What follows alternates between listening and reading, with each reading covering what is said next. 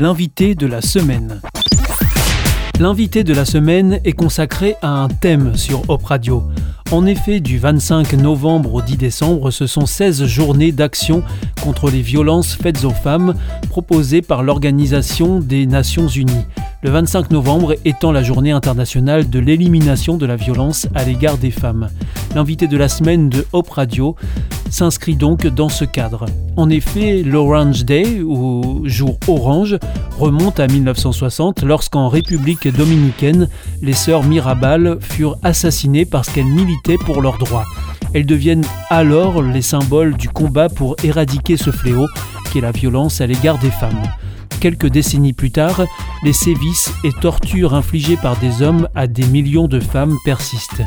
Aux États-Unis, une femme est battue par son partenaire toutes les 15 secondes.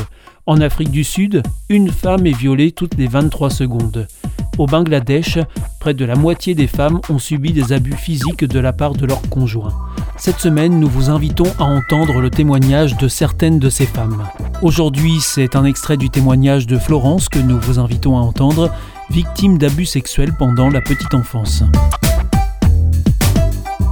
Fait, moi, ça m'est arrivé vers les 8 ans, en fait. Et c'était avec euh, un ami de mes parents. Euh, c'est un épisode que j'ai oublié très très longtemps. Euh, je l'ai oublié jusqu'à mes 42 ans. Et ça m'est revenu bah, en travaillant, en fait. J'avais un profond mal-être. je pensais que j'étais en dépression. Et puis j'avais des symptômes, notamment de, des, peurs quand euh, il s'agissait de laisser mes enfants, des peurs terribles, euh, euh, toujours en tête l'idée qu'ils allaient faire la mauvaise rencontre. Et, vraiment, je pensais, quand je parle de mauvaise rencontre, je pensais au viol, quoi, qu'ils allaient croiser quelqu'un sur leur chemin qui allait les abuser. Et en fait, bah, ces peurs-là, elles ont trouvé une explication en travaillant. Vous avez compris comment est-ce qu'il a été possible que de 8 ans à 42 ans, vous ayez complètement occulté ce passage? C'est un processus de protection en fait. Euh, se confronter à la réalité, c'est trop difficile et l'amnésie en fait nous protège tout simplement nous protège, mais par contre, dans notre vie au quotidien, il y a quand même des symptômes qui nous font dire qu'il y a quelque chose qui va pas, qui est, pas normal en fait. Vous avez fini par chercher à, trouver une solution pour vous sortir justement de ce, mal-être que vous ressentiez Tout à fait, oui, oui, mhm. tout à fait.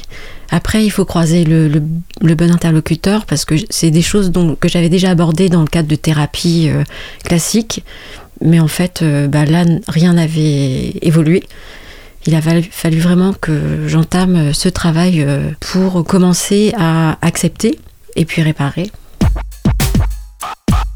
Le processus a été long Oui. oui?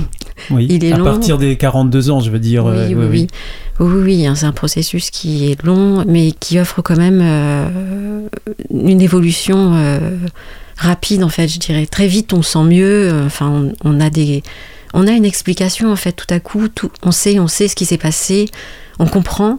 Euh, les paniques, euh, notamment, bah, je pense notamment vis-à-vis de mes enfants, quand elles commencent à arriver, je me dis non, c'est ton histoire là qui, te met dans cet état, c'est pas ce qui va se passer, c'est pas ce qui va se passer pour tes enfants. Donc oui, non, il y a des, il y a du mieux.